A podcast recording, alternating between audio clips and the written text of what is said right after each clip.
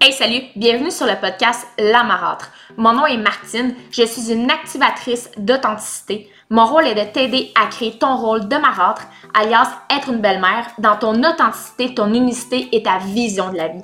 Je suis une passionnée par la coparentalité positive et déterminée à changer la vision de ce rôle dans le monde entier. Ensemble, co-créons ce rôle dans l'amour et l'authenticité. Bon épisode. Comment avoir de l'autorité sur des enfants qui ne nous appartiennent pas? Donc, la première chose à faire, c'est de discuter avec ton conjoint pour les limites disciplinaires. Donc, en fait, tu dois savoir ton conjoint te permet à quoi? Te permet de discipliner quoi? Quelle chose ton conjoint préfère discipliner par lui-même? Donc, en fait, je vais vous donner un exemple. Pour ce qui a trait des devoirs, est-ce que ton conjoint veut que tu l'aides avec les devoirs ou non? Donc, ça va vraiment être la première chose à faire de déterminer avec lui, à savoir qu'est-ce que tu peux discipliner non. La deuxième des choses, les mauvais comportements. Donc, si ton conjoint te dit oui, il n'y a pas de problème, on va faire de la co-discipline à la maison parce qu'on est une famille recomposée et moi, je veux que ça fonctionne comme ça. Donc, en fait, il n'y a pas de problème. Par contre, vous pouvez peut-être avoir des enfants un petit peu plus arrogants, un petit peu plus euh, difficiles quand c'est le temps pour vous de faire la discipline. En fait, moi, je vous encourage à ne pas vous décourager et surtout, n'hésitez pas à faire intervenir le père si jamais ça ne fonctionne pas.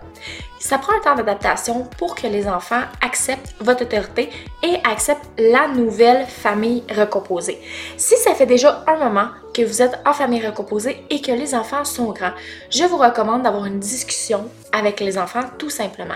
En fait, c'est que souvent les enfants ont des phases. Les enfants peuvent être arrogants avec leur père, les enfants peuvent être arrogants avec leur mère, donc c'est sûr que toi, t'éviteras pas ça.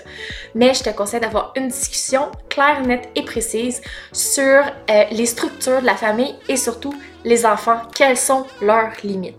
Je vous encourage aussi à donner des conséquences. Les conséquences ne doivent pas être physiques, mais si ton conjoint accepte que tu donnes des conséquences aux enfants, à ce moment-là, quand il y a de l'arrogance, tu dois donner une conséquence. Peu importe l'âge des enfants, c'est important que les enfants comprennent que oui, tu es une nouvelle autorité dans la maison, mais que surtout tu es une adulte et que tu, as droit au même respect que ses parents.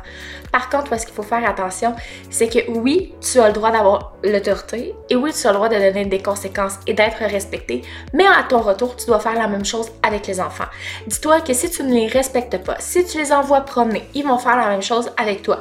Donc, tout part d'une bonne communication, des règles à respecter avec ton conjoint, qu'est-ce qui te permet de faire, qu'est-ce qui te permet de pas faire. Après ça, ça va être d'avoir une discussion avec les enfants et d'appliquer les conséquences aux besoins.